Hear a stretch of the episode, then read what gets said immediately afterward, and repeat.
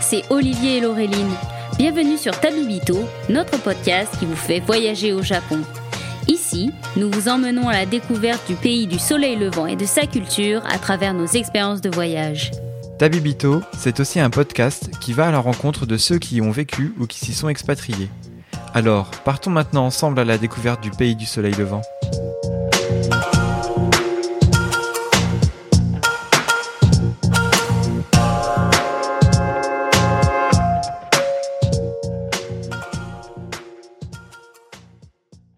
Bonjour Olivier. Salut Laureline. Bonjour à tous et à toutes. Bonjour à toutes et à tous. Et bienvenue dans cet épisode 14 de Tabibito. Alors on ne sait pas pour vous, hein, mais nous on a un peu le moral à plat entre le nouveau variant qui nous empêche encore et toujours de voyager, le temps maussade qui n'a de cesse de continuer aussi. Du coup, on va essayer de s'évader un peu au Japon et pour le coup, ce mois-ci, on vous emmène dans un coin particulièrement touristique de Kyoto, mais on va essayer quand même de vous donner euh, de bonnes adresses. Alors vous le savez peut-être si vous nous écoutez depuis le début, mais moi et Kyoto c'est une longue série de désappointements. Euh, la raison c'est parce que je pense que je n'ai jamais réussi à y aller euh, dans la bonne saison au bon moment et pour moi la magie n'a jamais opéré. Donc c'est toi Olivier qui va nous emmener en balade ce mois-ci et je pense que tu as de bonnes adresses pour nous faire profiter de cette ville euh, loin des spots touristiques. Oui, je vous emmène et je t'emmène surtout toi Laureline à Arashiyama. Euh, et là, c'est gros enjeu sur cet épisode parce qu'il faut absolument que j'arrive à te faire aimer cette ville ou au moins ce quartier. Donc je désespère pas d'y arriver. Hein, on va tenter. Le challenge est lancé. Ouais, D'ailleurs, voilà. euh, challenge à tous les auditeurs. Si vous arrivez à me convertir, eh ben, euh, je- ce sera un verre de saké pour moi. Hein. Pour vous, de ma part, on va dire. Eh, un verre de saké, je tente le challenge. hein. Alors, euh, pour commencer, peut-être on va situer Arashiyama par rapport à Kyoto. Alors euh, oui, c'est un quartier qui se situe à l'ouest, plutôt nord-ouest, et qui est vraiment euh, installé euh, en bordure de collines. Donc c'est vrai que c'est très vert, très nature, et, euh, et très dépaysant et très propice aussi à l'installation de temples et de jardins. Et c'est vraiment là-bas que moi j'ai envie de vous emmener, et c'est là-bas que j'ai envie de partager des belles adresses, Laureline. Parce que je sais que tu es avide de repos, de sérénité et de petits coins tranquilles sans trop de touristes, et je te promets qu'il y en a. Donc on va déjà commencer par le truc où tout le monde va, et après je te, je te parlerai des, des- des endroits qui sont plus confidentiels et qui méritent vraiment le détour. Cool, mais euh, avant d'entamer notre circuit des spots touristiques d'Arashiyama, on va peut-être euh, vous parler de l'accès. Euh, parce que moi, de mes souvenirs, c'est pas non plus la porte à côté. On peut pas s'y rendre, par exemple, à pied depuis le centre-ville. Il faut prendre les transports en commun. Et toi, d'ailleurs, Olivier, tu conseilles de prendre, de préférer les trains plutôt que les bus? Alors c'est vrai que c'est quand même très éloigné, parce que la ville de Kyoto, c'est vraiment un quadrillage à la chinoise, qui est entouré de montagnes et qui est très très vaste. Et là, c'est vraiment, on est vraiment en bordure nord-ouest. Donc il faut vraiment prendre les transports en commun. Euh, Toutes les zones euh, un peu résidentielles, euh, touristiques ou avec les hôtels, elles sont assez éloignées. Donc il faut compter à peu près une demi-heure en train depuis la gare centrale. Et moi, c'est ce moyen-là que je vous recommande. Parce que j'y suis allé à plusieurs reprises comme j'aime beaucoup.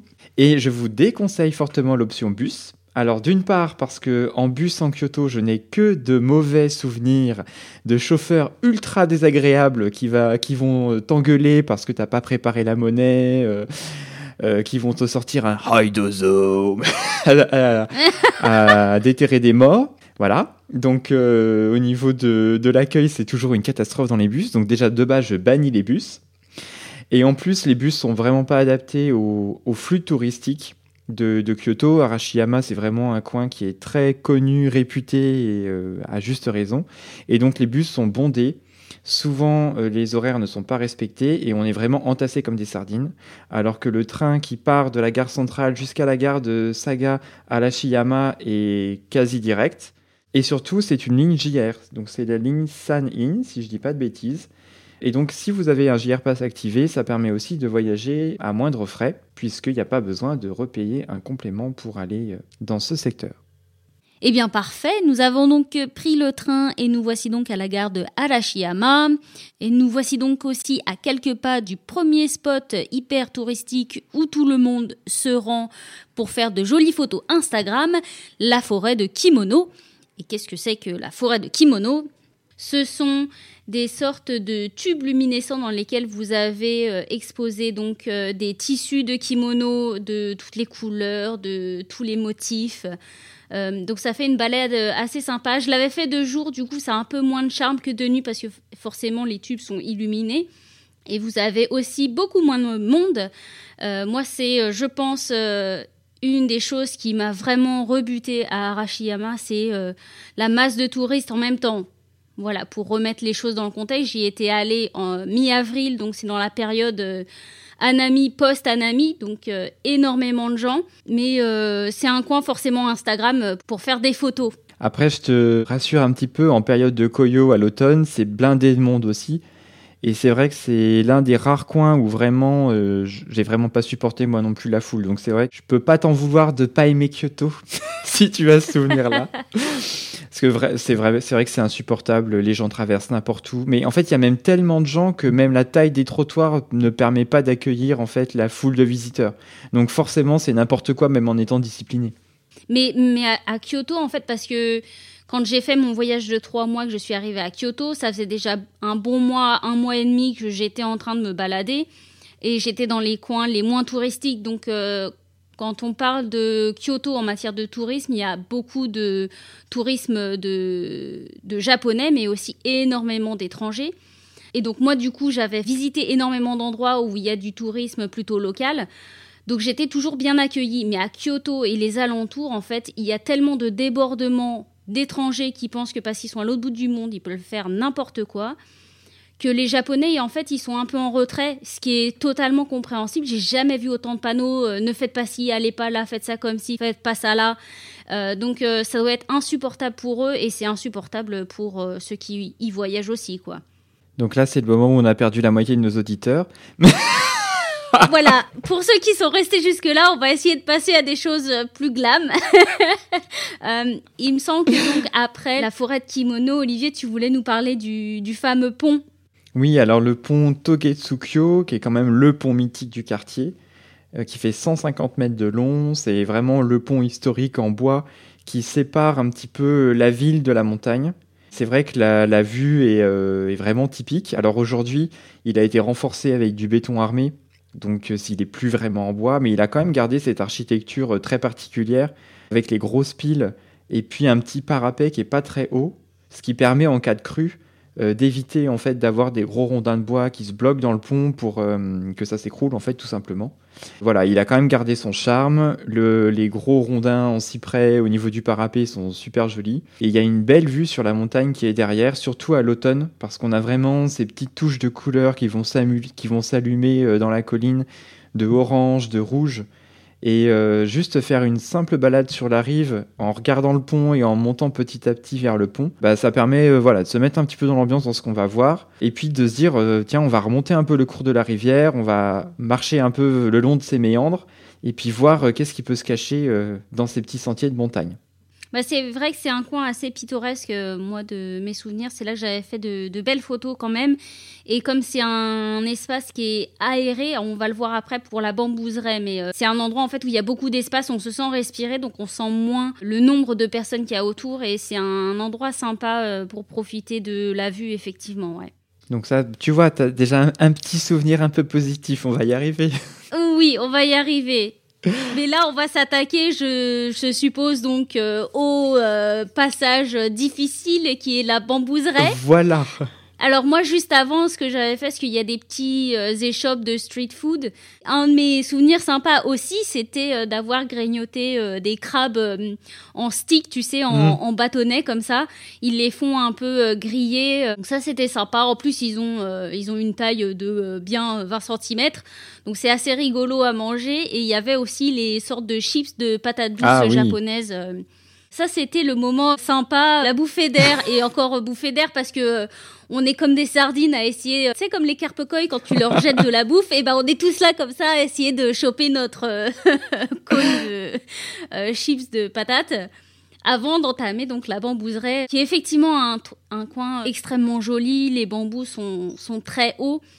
Et donc il y a tout un petit sentier euh, qui circule euh, à l'intérieur. Je pense qu'il faut juste y aller à la bonne période pour en profiter. Quoi. Alors après, bah, la bambouseraie, de toute façon, à mon avis, hormis arriver à 6h du mat, c'est difficile d'avoir une photo comme ce qu'on peut voir euh, sur Internet ou dans les guides sans personne dessus. C'est vrai que moi aussi, je trouve... Alors autant là, il y a vraiment le côté beaucoup de touristes, mais c'est pas forcément la foule qui m'a gêné, c'est plutôt l'incorrection des gens qui vont graver des bambous, des perches à selfie, euh, des gens qui vont euh, voilà louer des ducatas complètement cheap euh, qui vont du coup plus ressembler à des costumes taïwanais ou chinois et qui vont se prendre en photo pour avoir une photo instagrammable devant un bambou et qui vont gêner les gens. Il y a aussi les les rickshaws donc les pousse-pousse qui passent au milieu. Alors il y a des petits passages en fait qui sont un peu des fois excentrés pour leur permettre d'éviter de croiser le monde, mais il y a aussi des passages communs donc ça embouteille pas mal voilà, plus les perches à cette fille, plus les gens qui parlent fort. C'est vrai que réussir à se poser et à entendre le bruit des feuilles de bambou dans le vent, ce qui est quand même l'intérêt d'une bambouseraie euh, avec la beauté de la nature, c'est un petit peu tendu quand même. Je crois qu'on est quand même sur le premier épisode où on est autant euh, contrasté sur une destination parce que d'habitude on vous dit oh c'est génial, faut absolument y aller et là on vous dit ouais monsieur oui ça pourrait oui mais non. non mais on va se rattraper. Euh, mais en parlant d'incivilité, en fait, moi, ça me fait penser euh, ce que au cœur de cette bambouseraie, vous avez un sanctuaire qui, moi, m'intéressait beaucoup parce que historiquement, euh, je trouvais l'histoire très belle, en fait, où les princesses impériales, avant d'être envoyées comme prêtresses au sanctuaire Issei, qui est un des sanctuaires les plus importants du Japon, aller se purifier pendant trois ans dans ce sanctuaire qui est vraiment minuscule. Alors faut imaginer la masse de touristes. Il y a un tori en pierre qui est en fait d'origine, qui est un des plus, euh, on va dire, archaïques du Japon. Et moi, euh, voilà, je suis une amoureuse des toris, donc je voulais absolument le voir. Et donc, pour en revenir à cette incivilité, j'avais vu une dame se laver les mains dans la cruche avec l'eau sacrée, où en fait on pouvait déposer sa feuille euh, de prémonition euh, parce qu'il y a certaines feuilles, en fait, qui sont assez sympas pour découvrir votre prémonition de chance ou de malchance. Il faut la mettre dans l'eau pour que les kanji apparaissent. Et bah, j'ai vu quelqu'un se laver les mains dedans, quoi. Non, mais ouais, voilà, c'est tellement inadmissible, mais. Voilà, donc j'ai fait mon petit tour. Il y a un Emma sympa avec une jolie euh, princesse euh, avec les cheveux super longs et ses kimonos, mais je me suis même pas attardée pour essayer d'en trouver un. Donc voilà. Bon, est-ce qu'on a fait le tour des points négatifs de Arashiyama? Parce qu'on voudrait pas désespérer nos auditeurs quand même. Alors, non, quand même. Je voudrais.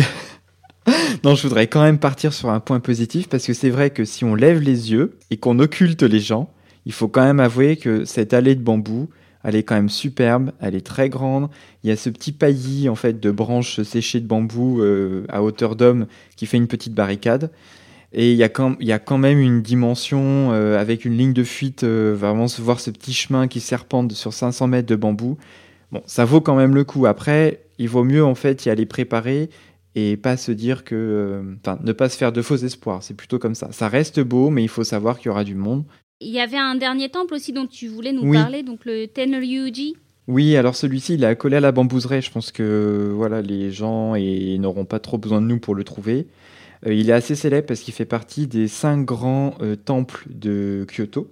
Il a été fondé au XIVe siècle par un shogun et en fait son intérêt c'est euh, un bel étang qui donne devant la grande véranda du temple et au fond il y a une, comme une petite colline avec des petits arbres, donc bah, des érables et c'est vraiment beau à l'automne. Là la vue sur le lac avec les arbres qui se reflètent dans le plan d'eau qui est complètement plat ça fait vraiment une belle perspective et vraiment rester voilà sur la terrasse du temple pour pouvoir admirer le spectacle, c'est déjà bien. Alors même si à nouveau il y a du monde et on ressent pas complètement le zen comme, on pourra le ressentir dans les autres lieux d'après.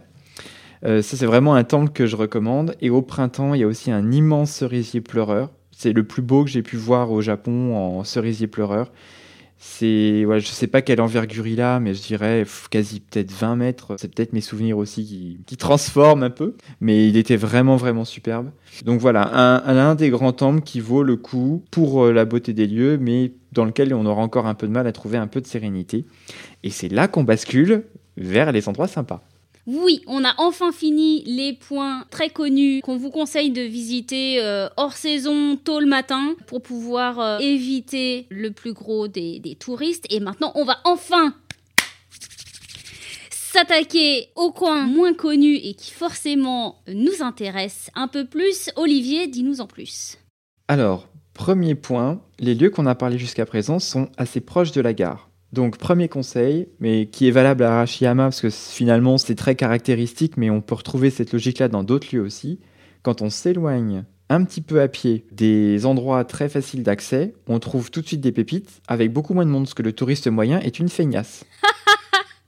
Ah bah merci, donc euh, j'étais feignasse, donc euh, voilà. Mais tu n'es pas une touriste moyenne. en plus, ça rajoute aux méfaits. Donc ça, c'était le premier conseil. Et le deuxième, ben, c'est un peu un constat, c'est que souvent, le touriste moyen international est un peu râteau parfois et il a un peu du mal à sortir des billets de, son, de, sa poche quand il ne s'agit pas de les dépenser dans les centres commerciaux. Donc, un lieu très intéressant qui est au bout du sentier de la Bambouseraie, qui est très très peu connu, c'est la villa Okochi Sanso. Donc c'est une villa qui est en fait bâtie sur deux hectares le long de la rivière au niveau de, de la forêt donc en lisière de bordure de forêt et en lisière du mont Arashiyama. Donc en fait, elle a été bâtie dans les années début 1900 par un acteur euh, japonais, donc qui s'appelait Denjiro Okochi, qui a fait fortune euh, dans les films muets en noir et blanc de samouraï. Et euh, avec ses petits sous, il s'est dit je vais me faire une super villa à Arashiyama. Et en fait, il a vraiment bien conçu. C'est fait de telle manière que, comme en fait ça, serpente sur le bord de la colline, il y a plein de petits plateaux, plein de petits niveaux. Et en fait, on a, on a l'impression de, de, marcher dans un jardin infini. Puisqu'à aucun moment on voit la fin. On est toujours surpris par des petits pas japonais, des petits bosquets de jardins de mousse. À un moment donné, on a un pavillon avec un panorama qui donne sur la ville. Euh, en continuant un petit peu euh, de l'autre côté, on a un panorama qui donne du coup sur la rivière et sur le mont Arashiyama, où là vraiment au printemps c'est magnifique en fait. Euh, pour le coup, il y a plein de, cerisiers qui sont plantés dans le mont en face, et ça fait comme bah, des petits bosquets rose pâle qui s'allument dans, la, dans la montagne avec le, brouillard qui monte de la rivière au niveau de, de la contre-plongée. Enfin, franchement, euh, voilà, moi j'adore, euh, j'adore ce lieu, les petits pains taillés. Et surtout, c'est fait avec une grande intelligence, c'est-à-dire qu'on va pas avoir l'impression d'être dans un monde artificiel. On a l'impression finalement que c'est la nature qui s'est presque auto-taillée, euh, plantée, alors que tout est fait par l'homme. Mais voilà, ça, on a l'impression d'être dans un monde naturel, mais précieux, quoi. Et donc ça, c'est ce qu'on appelle en fait le style Shakkei, c'est-à-dire que c'est un jardin emprunté à la nature où on, a un peu la, main de l'homme qui disparaît. Donc magnifique. Il y a très peu de monde parce que l'entrée est à 1000 yens, ce qui est assez cher pour une entrée au Japon. Mais dedans, on a le prix d'un thé matcha qui est prévu avec l'entrée. Et comme souvent, c'est pas loin de 600 yens quand on est en jardin, on arrive sur un tarif assez classique en définitive. Et du coup, ce matcha, on le prend dans un petit pavillon de thé qui est installé à l'entrée en bas, donc soit on, s'installe sur des tables euh, qui sont recouvertes euh, avec des bancs avec des, tissus rouges, avec de grandes ombrelles rouges hyper typiques. Et quand il fait pas beau, comme quand j'y étais allé une seconde fois à l'automne, on peut rentrer à l'intérieur du pavillon. Et en fait, c'est des portes coulissantes fermées avec un petit treillis en bois et des petits carreaux de verre, ce qui permet d'être bien au chaud avec son petit matcha, son petit wagashi et de voir euh, la pluie qui tombe à l'extérieur sur les mousses, sur les jardins et d'entendre le petit bruit de la pluie sur les carreaux. Et euh, bah là, on est bien, quoi. bon, bah, on dirait que t'es bien parti pour euh, gagner ce petit verre de saké, Olivier. Et donc, après nous avoir partagé cette charmante villa, est-ce que tu aurais d'autres adresses à nous proposer? Je crois que tu m'avais parlé de temples à visiter. Alors là, c'est pareil, j'ai pas tout fait, donc en fait, euh, voilà, ce sera pas exhaustif et il y en a encore plein à découvrir. Mais je me suis arrêté dans certains qui m'ont vraiment, vraiment plu. Alors, il y en a un, c'est le Gyoji, donc c'est le temple des mousses. Alors celui-ci, je le mettrai sur la carte dans la description du podcast parce que pour le coup, sans avoir l'adresse, c'est très difficile à trouver. Je euh, je crois pas qu'il y ait de panneau écrit en autre qu'en kanji, euh, donc il faut un petit peu voilà euh, y aller, enfin en, sachant. Et en fait, c'est pas un temple comme on imagine un temple avec un grand bâtiment. C'est vraiment quasiment qu'une petite hutte en paille et en terre en argile. Et par contre, tout est organisé autour d'une clairière d'érable. On a l'impression de rentrer dans, un, dans une forêt, de passer le petit, la petite porte en, bois et d'arriver en fait face à une espèce de, de raie de lumière qui est créée par cette clairière où la, forêt devient moins dense, avec simplement des grands euh, érables qui sont plantés et en dessous un tapis de mousse mais vraiment des, des dizaines et des dizaines de variétés de mousse, toutes différentes, tellement belles, tellement dufteuses. T'avais une sensation de douceur, en fait, t'avais presque l'impression de... Enfin, presque envie en fait de rouler dans le tapis de mousse tellement c'était doux et comme si c'était de la pluche, tu vois. C'est vraiment pour la nature, où on n'y va pas pour voir le temple, mais vraiment ce, ce tableau avec les petites feuilles d'érable rouge qui tombaient euh, tout doucement sur ce tapis de mousse vert luisant. Voilà, j'avais envie de prendre des photos euh, ben, à chaque recoin, quoi. C'était vraiment, euh, vraiment beau. Et puis bah là, voilà, pareil, pas grand monde parce que finalement, pour beaucoup de gens, j'imagine que bah, c'est un coin de forêt, quoi. Il y a rien typiquement japonais à première vue, mais en fait, c'est vraiment, enfin, toutes les personnes qui aiment les univers Ghibli très naturels, ils vont vraiment s'y retrouver. J'en perds mes mots, Olivier. Tu nous décris de tellement beaux tableaux que bah, j'ai presque envie de prendre mes chaussures et d'aller chercher un tapis de mousse quelque part pour me rouler dedans. Et euh, alors, est-ce que tu aurais des trucs euh, un petit peu moins euh, observation et contemplation à nous proposer? Eh ben, écoute, oui, on peut continuer. En fait, si tu veux, bah, ce sentier-là, donc il n'y a pas de bus. Et donc, en continuant, en remontant encore vers le nord, toujours en longeant cette rivière et la colline qu'on voit pas parce qu'elle est sur l'autre versant, on arrive en fait dans un quartier résidentiel alors qui a été bâti en grande partie à l'ère Meiji, mais qui a encore de beaux bâtiments de l'ère Edo, sans un seul fil électrique. Donc ça vraiment c'est cool parce que c'est très dur à trouver quand même au Japon. Donc c'est vraiment des petits bâtiments en bois. C'est vraiment un quartier très luxueux qui est en périphérie de Kyoto, très calme puisqu'en bordure de montagne. Il n'y a pas d'industrie, il y a très peu de commerce. Et donc c'est vraiment très très beau. Du bois brûlé, des petits euh, murs euh, à la chaux blanche, des jardins qui sont taillés, et beaucoup aussi de résidences avec simplement des palissades en bois, un petit kanji euh, très classe sur la porte, et derrière, en fait, on imagine certainement euh, une résidence très luxueuse qui doit être héritée depuis plusieurs générations, entretenue. Donc cette rue est vraiment très jolie, très typique. Il y a vraiment un côté quartier geisha aussi un petit peu, je trouve. Donc de belles photos à faire.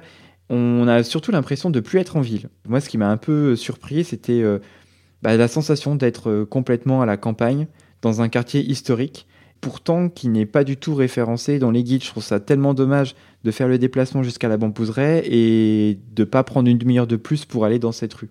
Parce que vraiment, ouais, on a l'impression de reculer de 150 ans en arrière. Et du coup, elle s'appelle comment euh, cette rue? Alors cette rue, c'est la Saga Torimoto Street. Et puis bah en fait au bout, euh, donc encore au bout, il faut quand même beaucoup marcher. Euh, il y a deux temples donc, qui s'appellent le Adashino Nembutsuji et le Okagi Nembutsuji donc qui sont euh, réputés pour en fait un amoncellement de statues. Donc dans le premier, il y a 8000 statuettes qui sont regroupées au niveau du cimetière, qui sont complètement usées par le temps, donc on arrive à peine à reconnaître parfois certaines euh, au niveau de, visage des bonzes, on n'arrive même pas à reconnaître. Euh, et puis le Okagi Nabutsuji, là c'est 1200 statues de Lakan, donc c'est des disciples de Bouddha. Et donc le Hadashino Nabutsuji, celui-ci, ça a été vraiment mon gros gros coup de cœur. Alors d'une part parce qu'à l'automne, vraiment les arbres sont d'une beauté mais exceptionnelle. Encore une fois, c'est à quasi, je pense, une heure à pied de la gare de Saga Arashiyama, donc il n'y a personne de chez personne. Et surtout, au fond, je suis tombé par hasard sur une bambouseraie. Ah et donc là, c'était vraiment le gros gros coup de cœur parce qu'en fait, c'est vrai qu'on est un peu frustré euh, sur la bambouseraie. On est partagé en disant, bah euh, finalement, elle est belle, mais il y a trop de monde, c'était insupportable. Et là, elle est petite, bien plus petite, mais elle est tellement plus mignonne. Et surtout, il n'y a personne au bout de ce temple. Et vraiment, moi, je suis resté très très longtemps euh, dedans. Et là, pour le coup, tu peux entendre les bruits des feuilles euh, dans, le vent. Et en restant jusqu'à la tombée du jour, en fait, il y a des petites lanternes qui sont installées en, verre, qui sont posées euh, sur les marches qui mènent sur le petit sentier de la bambouseraie. Et du coup, le, de voir en fait la lumière qui éclaire les bambous au soleil couchant bah, c'est super quoi. Donc voilà, c'est cette ci c'est cette bambouserie là en fait qu'il faut absolument aller voir. C'est ce Harashiyama là euh, qu'il faut aller voir. Si euh, comme moi vous y êtes allé en vous disant OK, je le fais parce que tout le monde le fait, maintenant vous avez d'autres adresses pour profiter de ce quartier de Kyoto qui mérite le détour. Bon alors, ton avis Laureline? Eh bah écoute, euh, tu commences à me convaincre. bon, j'essaierai de faire de continuer sur un autre épisode sur Kyoto. Voilà, bah moi je dis, il n'y a plus qu'à maintenant Olivier, je compte sur toi. Eh bien maintenant je pense qu'il nous reste plus qu'à passer à notre section coup de cœur Olivier. Eh bah oui, écoute, parle un peu d'un truc qui t'a plu pour changer sur cet épisode. Allez, c'est parti Jingle, Jingle.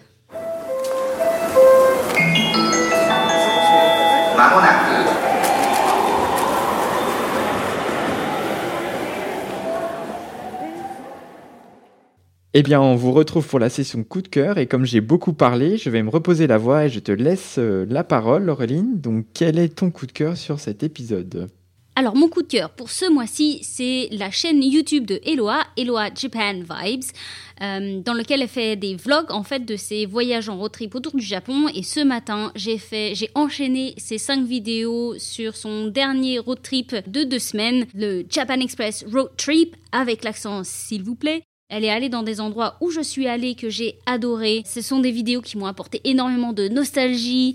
Euh, elle est allée dans des endroits que je n'ai pas pu faire parce que je n'ai pas mon permis et donc du coup elle a pu faire des trucs que je rêve de faire et ça me donne envie de peut-être enfin passer mon permis depuis le temps que je le dis. Et donc voilà, donc on y voit des paysages absolument magnifiques. Euh, ce que j'aime beaucoup aussi, c'est toute euh, sa positivité. C'est quelqu'un qui est euh, très rayonnant dans ses vidéos. Elle montre aussi donc bah, tous ses fails, comme elle dit, où en fait ça prouve que bah, dans les voyages tout ne se passe pas comme prévu. Et l'important en fait, c'est de pouvoir rebondir, de le prendre avec positivité et, bah, d'enchaîner, d'aller voir autre chose et de le prendre de la bonne façon parce que parce qu'on n'y peut rien et que ça fait partie de l'expérience. Donc voilà, je vous recommande absolument euh, la chaîne d'Eloa. Si vous n'êtes pas encore abonné, elle est aussi sur Instagram sous le pseudo euh, Eloa no Sekai, il me semble. Et toi, Olivier, donc, euh, est-ce que ta voix est reposée pour nous parler de ton coup de cœur à toi?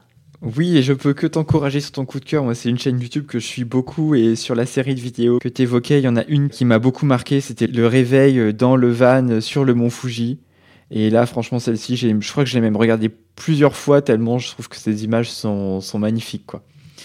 Euh, mais voilà, passons à mon coup de cœur. Alors moi, mon coup de cœur, c'est pas une vidéo, c'est un livre pour cet épisode. Donc, il s'appelle Fables et légendes japonaises de Ippei Otsuka. Donc c'est un, c'est en fait vraiment le livre que je cherchais depuis très très très très longtemps, euh, qui regroupe en fait toutes les légendes japonaises qui sont un peu la base de la culture euh, populaire et des enfants. Donc c'est un livre qui coûte pas très cher, il est à 12,90 aux éditions Inis. Euh, donc en fait on va suivre, enfin on va euh, suivre l'histoire euh, voilà du gang des Tanuki, de Sangoku, du pêcheur Taro Ushima sur sa tortue, de Kintaro, de Momotaro, l'enfant avec qui est sorti d'une pêche, qui est originaire de la région d'Okayama. Et voilà, en fait, je trouve que c'est vraiment bien euh, pour les futurs voyageurs parce qu'il y a beaucoup de références à ces contes, euh, parfois dans des temples, dans des pubs, euh, dans la culture populaire japonaise. Et ça, c'est un truc qui nous manque parce que nous, on apprend les fables de La Fontaine et les contes de Grimm. Et on est bah, complètement ignorant là-dessus, alors que ça fait partie de la base de la culture. Donc vraiment un livre petit prix, très bien écrit et qui fait vraiment voyager, et qui donne envie de rechercher d'autres contes encore pour aller plus loin. Eh bien, je pense qu'on a donc conclu cette section coup de cœur et donc notre épisode 14 dédié à Arashiyama. On espère qu'on vous a pas trop déprimé sur cette première partie d'épisode et que on vous a donné envie de poursuivre votre découverte de ce quartier en, allant dans des endroits euh, vraiment euh, moins connus. Et en attendant de vous retrouver le mois prochain, n'hésitez pas à nous suivre sur Instagram at podcast.tabibito, à nous envoyer un mail si vous n'avez pas Instagram à et vous pouvez aussi nous noter et nous laisser des avis sur euh, Apple Podcast et Spotify. Et oui, ça nous encouragera, ça nous permettra de remonter aussi dans les plateformes. Donc si vous avez aimé l'épisode, n'hésitez pas à nous donner un petit coup de pouce sur euh, Spotify ou Apple Podcast. Merci donc à tous et à toutes de votre écoute et de votre fidélité. On vous dit à très bientôt. Rendez-vous le mois prochain pour une nouvelle destination. Merci à tous et à très bientôt.